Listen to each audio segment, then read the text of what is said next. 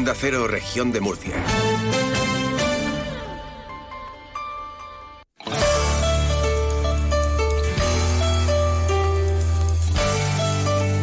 Región de Murcia en la Onda. Maripaz Martínez.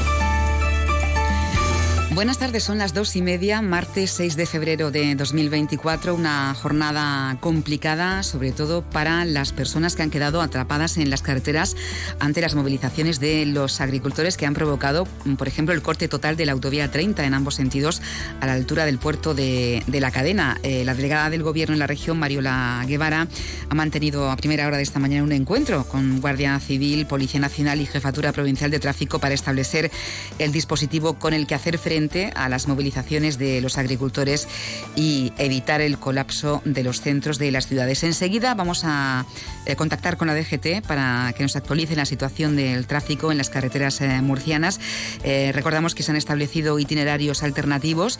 los vehículos que viajan desde Cartagena en sentido a Murcia son desviados por la RM19 en sentido a San Javier para desde allí enlazar con la RM1 con la que pueden llegar hasta Santomera. También se ha establecido un itinerario alternativo en el enlace de la A30 a la altura del kilómetro 146 en la alberca y en sentido a la MU30. La delegada del Gobierno en la región, Mariola Guevara, ha criticado que la manifestación ilegal de agricultores a bordo de tractores y camiones eh, tiene muchas zonas colapsadas y a las que ya no se puede acceder, eh, como eh, por ejemplo también es el caso de la rotonda de acceso al campus de la Universidad de Murcia en Espinardo, al Valle de Escombreras y, como decimos, en el puerto de la cadena.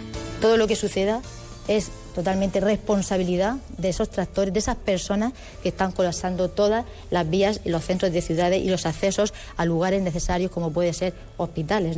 Tenemos que tener en cuenta que ellos son los que están haciendo esta mm, provocando esta situación y de delegación de gobierno estamos poniendo todos los recursos humanos y materiales para solventar cualquier situación que se pueda producir. Pero como vuelvo a reiterar que por favor tengan en cuenta que ejercer su derecho, que es un derecho que sabemos que está fuera de la legalidad porque está vulnerando el derecho del resto de la población, eh, es algo muy grave y, como digo, pues vamos a poner todos nuestros medios a disposición para evitar eh, situaciones de gravedad. Los agricultores que han cerrado varios puntos dentro del casco urbano de Murcia y algunas autovías de, acceso, ahí los tractores eh, eh, paralizan el tráfico de, vehículos y ha afectado alguna línea de, transporte urbano. La policía eh, local ha podido parar la tractorada que pretendía llegar al centro de, Murcia y, por su parte el gobierno local ha convocado una reunión urgente de un comité de crisis para evaluar la situación y buscar soluciones. Estas son las razones, las reivindicaciones de los agricultores. Sí, ha llegado el momento de decir basta y que, no se sostiene que estemos todos los años perdiendo dinero, gastando dinero en la finca, en productos, en fitosanitarios. Eh, eso es insostenible, vamos, insostenible. El sector tenía que haber estallado por lo menos hace un par de años. Pero esto ya eh, llega un momento que, el sector está tan, tan podrido y, y, tan mal que las movilizaciones tenían que empezar hoy. Los sindicatos yo no sé lo que están pensando, la verdad han convocado para el 21, pues ellos sabrán. Pero los agricultores no aguantamos más, eso está claro. Bueno, más de 100 tractores también han cortado desde primera hora de la mañana los accesos a escombreras, provocando colas kilométricas de camiones cisterna a la entrada y salida del Valle Industrial. Por cierto, recordamos que el presidente del Gobierno regional, Fernando López Miras, anunciaba de reunirse con las organizaciones agrarias COAG, UPA y ASAJA que el Ejecutivo regional va a dar un paso más en el apoyo al sector primario y aprobará en los próximos días un plan de financiación plurianual para solventar cuestiones que no admiten más demora, eh, como revisar los acuerdos de Comercio de la Unión Europea, aumentar los controles de frontera, imponer cláusulas espejo para no tener que seguir soportando competencia desleal, una situación que ve imprescindible el presidente del Gobierno de la región. Transmitirles el absoluto apoyo del Gobierno de la región de Murcia, de toda la región de Murcia diría yo, no solo del Gobierno. El de todos los ciudadanos, por supuesto, que saben perfectamente cuánto aportan los agricultores y los ganaderos al desarrollo, al progreso, al empleo y a la fuerza de la región de Murcia. No están solos en sus demandas, así se lo he transmitido, en sus justas demandas y en sus reivindicaciones que son las nuestras.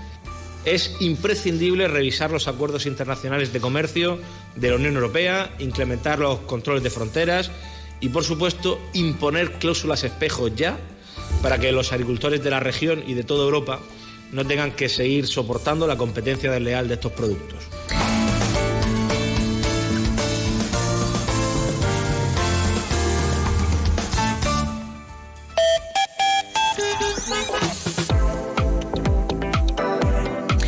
Hoy hemos invitado al vicepresidente del Gobierno regional, José Ángel Antelo, pero queremos antes actualizar cuál es la situación de las carreteras a esta hora en la región de Murcia, DGT. Alejandro Martín, buenas tardes. Muy buenas tardes, ¿qué tal? En estos momentos estamos pendientes de las movilizaciones agrarias que están obligando al corte de varias carreteras en la región de Murcia, la MU30 a su paso por el Palmar y también la 30 en Baños y Mendigo. Mucha precaución si van a circular también por la RM15 a la altura de Caña de Hermosa y por la CT34 a la altura de El Barranco. En cuanto en el resto de carreteras, en situación tranquila y muy cómoda, pero les pedimos que tengan mucha precaución especialmente si van a circular por todos estos tramos y vías. Mucha precaución y desde luego mucha paciencia ¿no? a las personas que hayan quedado atrapadas a consecuencia de estas eh, movilizaciones. Tenemos a esta hora 22 grados en la ciudad de Murcia.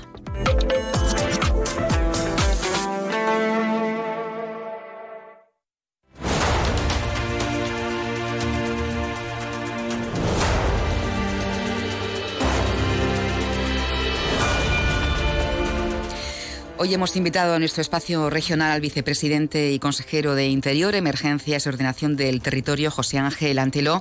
Queremos eh, tratar eh, pues, en distintos asuntos de actualidad. Eh, señor Antelo, muy buenas tardes, bienvenido a Onda Cero. Hola, muy buenas tardes, muchas gracias por invitarme a vuestra casa. Bueno, en primer lugar, preguntarle por la actualidad que estamos viviendo hoy en la región, la situación que, está viviendo el campo, las movilizaciones que, se están produciendo, a las que la delegación de gobierno no ha autorizado y, y de hecho ya ha anunciado que, va a sancionar ¿no? a, a todos eh, estos eh, tractores, agricultores que, se han concentrado en el día de hoy.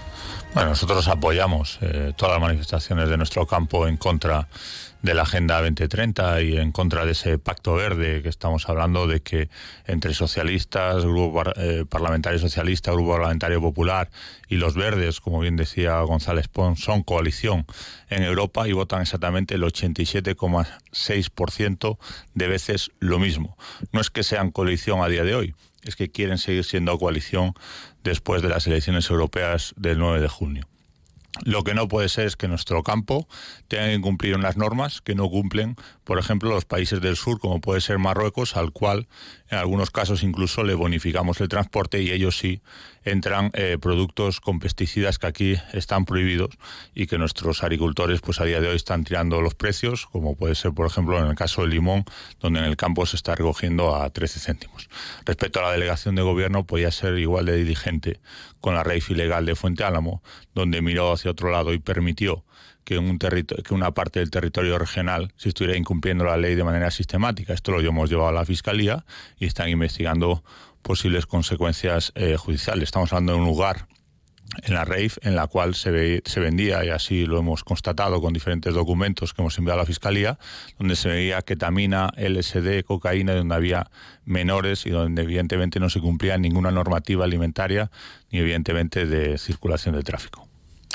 Bueno, las acusaciones que, está haciendo son duras, ¿no? Eh, imagino que, tendrán documentos, eh, habrán investigado sobre esta situación para presentar la denuncia. Por supuesto, ya se fue presentada en su momento. Digo que ahí no fueron nada diligentes y desde nuestro punto de vista omitieron el perseguir unos delitos que eran flagrantes. Todo esto está documentado, toda esta documentación la tiene la Fiscalía, en cambio con nuestra gente del campo, con nuestros agricultores, pues ahí sí son bastante diligentes y parece que están a la primera de cambio para sancionarles cuando lo que están defendiendo es lo que defiende todo hijo de vecino, que es el pan, que es poder seguir trabajando y llevar el pan a casa y que tanta legislación que les está perjudicando, que viene mucho aprobada por Europa, por ellos mismos, que son eh, coalición en Europa, y también por leyes nacionales y evidentemente también por leyes regionales que nosotros eh, queremos modificar. Agenda 2030, el cambio climático es algo obvio ¿no? que, estamos viviendo, hay que legislar, pero mm, ¿a qué se debe o qué piensan el porqué de, esta situación que viven los agricultores españoles, europeos, con respecto a, por ejemplo, ponía el ejemplo de, Marruecos, ¿no? con entrada de, de alimentos que no cumplen con la seguridad alimentaria que exigen al resto. Bueno, el clima cambia desde que existe el mundo. Estamos hablando de 4.500 millones de años, ¿no? Que el ser humano sea evidentemente una parte esencial en ese cambio, pues está por decirlo. ¿no? Lo que está claro es que lo que no podemos hacer, en este caso eh, contra nuestro campo, que todo el mundo recuerda exactamente lo que es el Qatargate, que recibieron eurodiputados eh, supuestamente sobornos para llevar allí el Mundial, y poco sabemos del Marruecos Gate, que es exactamente lo mismo que recibieron los eurodiputados para eh, favorecer el campo marroquí en contra del campo español. Es más, Pedro Sánchez, cada vez que puede, envía dinero al campo marroquí para que sea más tecnificado. Desde la Unión Europea, a través de la Agenda 2030, están financiando trasvases en Marruecos, mientras que en España se están tirando abajo las presas con una evidente sequía que todos podemos ver. Bueno, eh, quiero preguntarle también por, otro asunto. Hace unos días usted eh, se reunía con representantes del sindicato policial en Jupol para conocer las reivindicaciones, las carencias con respecto a la situación que se les presenta ¿no? con la llegada de inmigrantes a, Cartagena. ¿Qué le comunicaron estos agentes? Bueno, la verdad que nos pusieron una tesitura realmente bastante mala. Los sindicatos policiales lo que nos han dicho es que antes de las 72 horas los inmigrantes ilegales son soltados, eh, muchas veces incluso eh, nuestra Policía Nacional hace taxistas y los van poniendo por diferentes puntos eh, de la región de Murcia sin ningún control. No saben si vienen o no eh, con antecedentes, no saben si tienen delitos graves en sus países y no saben en qué condiciones viene. Y evidentemente una persona que entra de manera ilegal debe ser devuelta a su país de origen y tampoco lo que no podemos hacer es personas que algunas de ellas vengan y que no tengan recursos, soltarlas sin ningún tipo de control, como ha hecho delegación de gobierno en alguna ocasión, porque ¿qué va a hacer una persona que no tiene recursos? Eso por un lado, y por otro lado lo único que se está beneficiando es a las mafias que trafican eh, con seres humanos, que está generando, generando un gravísimo drama en el Mediterráneo y que aquí hay un cómplice necesario en todo esto, que es el efecto llamada que hacen los irresponsables que no entienden de nada pero que opinan de todo. Ese eh, efecto llamada al que usted se refiere, no solamente, mm, si se refiere al gobierno de, España, no solamente es responsable el gobierno de España, ¿no? Tendrían que poner políticas todos los gobiernos para evitar esta situación tan dramática porque hablamos de, personas. Está claro, sí, lo, importante yo creo que hay que tener una, cosa muy clara y es que nosotros somos la segunda puerta de entrada a la inmigración ilegal en España. Eso lo que genera es evidentemente graves problemas, especialmente en los barrios más humildes. Y la Unión Europea eh, lo que tiene que hacer es eh, cuidar de sus naciones, porque somos eh, una Europa que queremos que sean de naciones y que cada nación tenga su propia eh, soberanía. Lo que no podemos hacer es trocear la soberanía como algunos pretenden y que aquí entre eh, todo el mundo sin saber exactamente en qué condiciones vienen y sobre todo, vuelvo a repetirlo, que esto es muy importante, los grandes beneficiados aquí son el tráfico, eh, los que trafican con los seres humanos, las mafias, que en algunos casos cobran hasta 4.000 euros por el pasaje. Esto no, no puede ser y aquí hay un efecto llamada que es evidente, que lo sufrimos especialmente en la región de Murcia, lo estamos viendo en Canarias, que es evidente el lugar a día de hoy donde más inmigración ilegal está trayendo, y que nosotros lo que queremos hacer es muy sencillo, es proteger eh, nuestras fronteras, que es lo mismo que proteger nuestras casas. Eh, decía, son soltados, eh, pero tampoco se les puede retener porque no han cometido ningún delito. Lo que hay que hacer es cumplir la ley. Entonces, aquellos que vengan de manera ilegal, se les tiene que devolver a, sus países de origen. Es más, eh, nosotros que somos España, somos Europa, tenemos que tener conciertos con esos países para conciertos, convenios con esos países para poder devolver a, esas personas que todo el mundo sabe de dónde vienen, porque evidentemente los centros de inteligencia saben perfectamente de dónde vienen esas personas, por mucho que se tire el pasaporte al agua, por mucho que se intente ocultar. Esta es una realidad, pero lo que no se puede hacer es soltar a la inmigración ilegal por las calles sin tener ningún control y más cuando en un momento determinado en, en la región de Murcia o en España se, se, aumentó la alerta antiterrorista sabiendo, como así lo han certificado los centros de inteligencia, las fuerzas y cuerpos del Estado, que a través también de nuestras pateras puede haber infiltración eh, yihadista. Esto no es de recibo para nuestra seguridad y es algo que preocupa mucho, especialmente en las calles de la región de Murcia, por ser la segunda puerta de entrada de la inmigración ilegal. ¿Esta preocupación eh, se la ha transmitido también los representantes de, de Jupol? Por supuesto. Eh, la verdad que los policías nacionales que los que hablamos están muy preocupados, primero porque no siguen directrices para garantizar la seguridad, esto es dicho por ellos, sino que siguen directrices políticas, que básicamente se trata en, en enmascarar los datos de la delincuencia. Nosotros lo hemos dicho muchas veces a delegación de gobierno. Nosotros tenemos eh, el 112 y recibimos la llamada. No sabemos exactamente hasta qué punto llega ese delito, hasta qué punto llega la gravedad del mismo, pero sí sabemos que la delincuencia en la región de Murcia está creciendo y, por desgracia, la delegación de gobierno no tiene un mínimo de lealtad institucional porque no informa de la llegada de inmigración ilegal y nos informan pues eh, las personas que llaman porque ven llegar una patera o porque ya nos informan cuando están en nuestras costas o cuando ya no tienen recursos para poder atender eh, la avalancha migratoria. Por poner un ejemplo, los únicos con capacidad de rescate eh, en el mar a través de un helicóptero es el 112, es la Dirección General de Emergencias, porque tenemos ese helicóptero dotado. La delegación de gobierno no nos informa de nada, es un auténtico disparate lo que están haciendo, sobre todo porque están jugando con la seguridad de todos y cada uno de los habitantes de la región de Murcia. Eh, sin duda hay que atender a esas personas ¿no? con las necesidades eh, mínimas ¿no? Eh, como personas que, que, son. ¿Usted entiende que las personas que llegan desde Canarias solo estén llegando a unas comunidades autónomas, a unas sí y a otras no? Bueno, lo que está claro es que las mafias de la inmigración ilegal esto lo tienen muy muy trabajado, por decirlo de alguna manera, y saben cuándo hay que poner el foco migratorio en un lado o cuándo hay que poner el foco migratorio en otro lado. Después tenemos al gobierno de Marruecos, que es chantajista y que Pedro Sánchez eh, se ha plegado a él, que utiliza la inmigración ilegal pues cuando más le conviene para sacar más recursos o para sacar beneficios propios, como, podemos, como hemos advertido anteriormente con la situación del campo, que se ha favorecido el campo marroquí en contra del campo español. ¿Ustedes están en contra de la inmigración o a favor de la inmigración controlada? Nosotros estamos a favor de la inmigración legal, ordenada y controlada. Estamos en contra de la inmigración ilegal, que como su propio nombre indica es ilegal.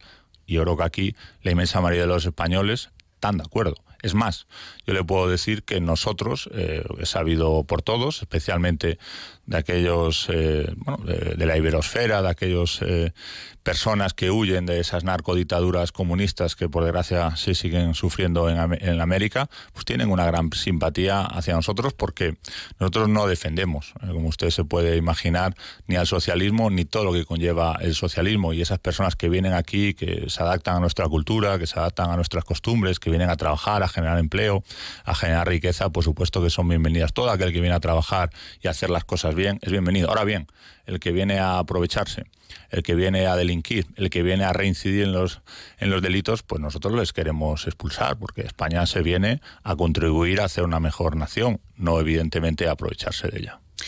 Señor Antelo, quiero preguntarle también eh, acerca de, la vivienda. Usted ha dicho que la región es un lugar para invertir y construir nueva vivienda, ¿no? Pero habrá que hacerlo de una manera ordenada, en zonas no protegidas, con seguridad jurídica para, para las empresas, ¿no? Lo último es muy importante, seguridad jurídica. Eso es clave para poder invertir y clave para poder desarrollar el empleo y la riqueza. Nosotros hemos carecido de esa seguridad jurídica en todo el entorno del Mar Menor.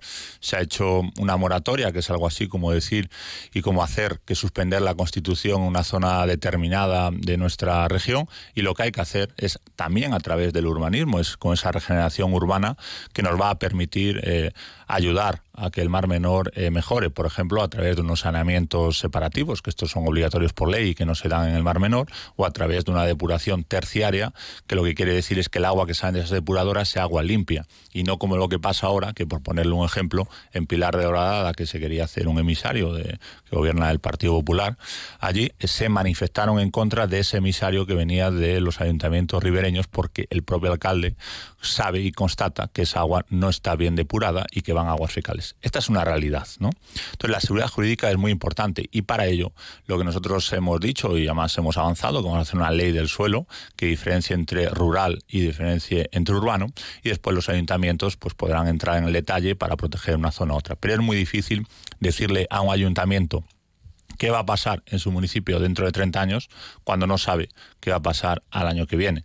Entonces, por eso nosotros dejamos ese abanico y dejamos más flexibilidad. Esto no quiere decir que no se vaya a proteger el suelo, pero de primeras, cuando un alcalde muchas veces hablamos con ellos, me dice, si es que eh, no sé exactamente cómo va a ser el desarrollo de mi municipio, y esto lo que ha hecho es que a día de hoy los planes generales de ordenación urbana aprobados y que estén en vigor y que realmente sirvan para su municipio se encuentran con los dedos de una mano. Y si un ayuntamiento no tiene un plan general de ordenación urbana, no se puede desarrollar, no podemos ofrecer suelo, no podemos ofrecer a nuestras empresas que vengan. En definitiva, está topado su crecimiento y en algunos casos, especialmente en los pueblos más pequeños, como por ejemplo Aledo, como hemos hablado con su alcalde, si no conseguimos desarrollarle, pues evidentemente la despoblación y el abandono de, esas poblaciones es evidente. Eso quería preguntarles si van a trabajar de la mano con los ayuntamientos para evitar situaciones como la que se produjo ¿no? en, la zona, en la zona norte de, de Murcia, porque luego al final el que paga es el ciudadano. Por supuesto, además eh, los ayuntamientos indistintamente del color político o, de lo que piensen, están de acuerdo en esta modificación. Es más, eh, hay que pensar que, por ejemplo, un ayuntamiento pequeño, eh, como puede ser Aledo, porque es más uno de los más pequeños, o como puede ser un ayuntamiento de menos de, de 20.000 habitantes, a día de hoy tienen prácticamente imposible sacar sus planes generales de ordenación urbana con tanta y tanta burocracia, porque no tienen la capacidad, o en algunos casos ya directamente es que no tienen los funcionarios necesarios para sacar a esos planes eh, adelante. Nosotros lo que queremos hacer es que se cumpla la ley, dar seguridad y dar seguridad a todos aquellos que quieran venir a invertir. Lo que no puede ser es que en la región de Murcia, para levantar una promoción de viviendas, en algunos casos estamos hablando de dos años, y que en provincias limítrofes en tres, cuatro meses estén levantando una promoción. Nosotros tenemos un sector turístico que tiene que despegar, nosotros pesamos un 3%, pero nuestro sector turístico pesa un 1%. Con lo cual, donde algunos ven una debilidad, yo veo una grandísima oportunidad de, crecimiento. Es verdad que esto tiene que ir de la mano de nuestro aeropuerto. Un aeropuerto que se creó para 4 millones de pasajeros y que los últimos datos son de 800.000 pasajeros cuando el aeropuerto de San Javier llegó incluso a tener 2 millones de pasajeros. Aquí sí tenemos un problema y nosotros hemos hablado con AENA y le hemos pedido o bien que dé un impulso o bien que cambiemos la gestión porque un sector con el otro, en este caso el aeroportuario, con nuestro sector turístico, tienen que ir de la mano y en el, mismo crecimiento. Y ahí tenemos un, un gran calado para crecer y sobre todo para aumentar la renta per cápita en la región de Murcia. Bueno, eh, nos estamos pasando de tiempo, pero quiero preguntarle, eh, tenemos un problema con los jóvenes, ¿no? Eh, ayudas viviendas asequibles, ayudas de, de alquiler. ¿El bono del gobierno regional es un complemento al bono alquiler joven estatal, como aseguran desde el Partido Socialista? El Partido Socialista dice muchas cosas, ¿no? Nosotros lo que hemos hecho, por ejemplo, es gestionar. Muchas veces eh, ya no es, evidente que la región de Murcia tiene una infrafinanciación que es la peor financiada de España, pero nosotros nos encontramos, por ejemplo, que hasta nuestra llegada se había gestionado un millón de euros en el bono alquiler. En los siguientes dos meses y medio, antes de acabar el año, hemos gestionado 8,8 millones de euros de alquiler, que esto va, eh, pues evidentemente, a las personas que más lo necesitan. No solo eso, sino que hemos dado el 50% por adelantado para la rehabilitación eh, de viviendas y el otro 50% cuando se termina la obra. Y hemos sacado 17 millones de euros en dos meses y medio, que si no lo sacábamos en esos dos meses y medio, teníamos que devolverlos a Europa. O sea, muchas veces ya no es solo tener los fondos, que eso es imprescindible, evidentemente, en la región de Murcia, porque carecemos de fondos, pero una vez que los tienes, los tienes que gestionar y los tienes que poner evidentemente en la calle. No solo eso, sino que vamos a sacar 572 viviendas, ya hemos hablado con los diferentes ayuntamientos, el ayuntamiento pone el suelo, nosotros a través de los fondos europeos ponemos en torno al 60% de esa promoción, el otro 40% es eh, a licitación con cualquier empresa eh, privada que pueda licitar y sacamos esas viviendas eh, de alquiler asequible. O sea, quiero decir, el proyecto desde la Dirección General de Vivienda, más concretamente el Consejo del Consejero de, Fomento, va en la iniciativa de facilitar a las personas el acceso a la primera vivienda y a esa independencia tan necesaria en nuestros jóvenes. Pero hay que trabajar también de la mano con los ayuntamientos. A día de hoy nos estamos encontrando colaboración, es verdad que en unos casos pues más reticencias, pero en definitiva podemos decir que el sentir mayoritario de los ayuntamientos es, es por la labor y nos están ofreciendo suelo y hay promociones yo creo que muy importantes que van a ir poco a poco aliviando esa tensión en el mercado del alquiler y por supuesto también en la compra de vivienda nueva en la región de Murcia. Bueno, hemos llegado al final, pero antes de despedirlo quiero preguntarle, recién llegado de, Galicia, ¿no? Y con renuncias de, algunos miembros del partido, de, Vox, pasan por una crisis, ¿se puede diluir? ¿Puede ser el principio del final de Vox? Bueno, eso lo llevan vaticinando los medios de comunicación y muchos desde el año 2014. Antes de nacer Vox ya estaban diciendo que iba a desaparecer. Nosotros somos una, una organización muy sólida, muy fuerte. El ejemplo perfecto yo creo que es en la región de Murcia. Estamos en todos lugares, eh, evidentemente cada día tenemos más implantación y nosotros, a diferencia del resto de partidos, nosotros no, no pasteleamos con la traición.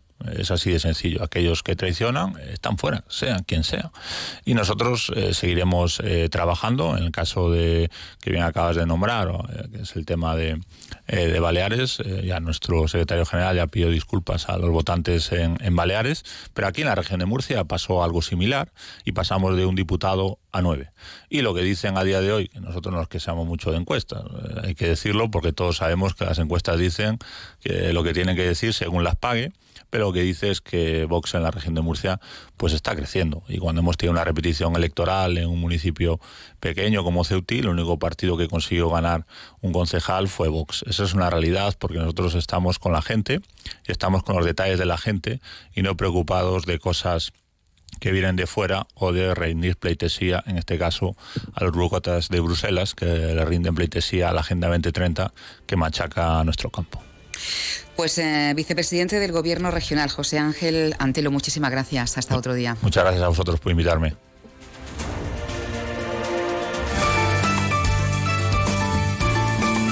Región de Murcia en la onda. Onda Cero.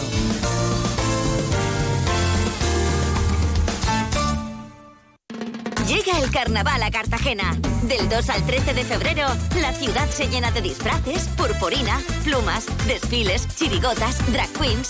Todo un universo de magia, diversión y color en unas fiestas declaradas de interés turístico regional. Llega la fantasía. Vuelve el carnaval. Ayuntamiento de Cartagena. Antes de marcharnos, les contamos que el último informe del BBVA sobre la situación económica de la región de Murcia, publicado hoy, señala que la economía regional crecerá en 2024 por encima de la media nacional, en concreto un 1,6%, dos décimas superior a la nacional, que la sitúa en un 1,4%. Este incremento llegaría hasta el 2,5% en 2025. El consejero de Economía, Hacienda y Empresa, Luis Alberto Marina, ha subrayado que las conclusiones de este estudio suponen un respaldo al trabajo que se está haciendo en la región de Murcia frente a la incierta situación de la economía internacional y a la inestabilidad que produce la creciente pérdida de confianza de la economía española por la deriva del gobierno central. El último informe del BBV Research afirma que la economía murciana crece con fuerza. Así, en 2024 crecerá al 1,6%, dos décimas más que la media nacional. En 2025 creceremos al 2,5%. Y en el último ejercicio cerrado, y a falta de datos oficiales, la previsión de crecimiento ha sido elevada tres décimas, del 1,8 al 2,1, resultando la mayor alza de todas las comunidades autónomas. Frente a la incertidumbre que provoca el gobierno de Sánchez, la estabilidad del gobierno del presidente López Mira con sus políticas de moderación fiscal y de simplificación administrativa. Este es el camino para crear empleo de calidad y para generar crecimiento económico en la región de. Y la Asociación para la Conservación del Patrimonio de la Huerta, Huermur, ha mantenido un encuentro hoy en Madrid con la Dirección General de Patrimonio Cultural y Bellas Artes, donde se han tratado diversos temas referentes al patrimonio histórico y cultural de la región y trasladado el estado crítico que presentan numerosos monumentos BIC. Escuchamos al presidente de Huermur, Sergio Pacheco. Hemos tratado el estado de numerosos monumentos BIC de la región de Murcia y de la Huerta y hemos exigido soluciones inmediatas. También le hemos trasladado la falta de actuación y la falta de acción por parte de la Consejería de Cultura de la región de Murcia. En otro orden de cosas, también hemos tratado con el director general el regreso de los numerosos bienes y piezas arqueológicas depositadas en los museos estatales, como por ejemplo en el Museo Arqueológico Nacional, y cuyo origen de esas piezas es la región de Murcia y concretamente los municipios de Murcia y Cartagena. Entendemos que no es de recibo ni admisible que las piezas, ese patrimonio de todos los murcianos y las murcianas que fue hallado en la región de Murcia tenga que estar depositado en Madrid y los ciudadanos tengamos que recorrer 400 kilómetros para ver ese patrimonio de nuestra tierra. Llegamos al final. Enseguida llegan las noticias y Julián La Onda. Esta mañana.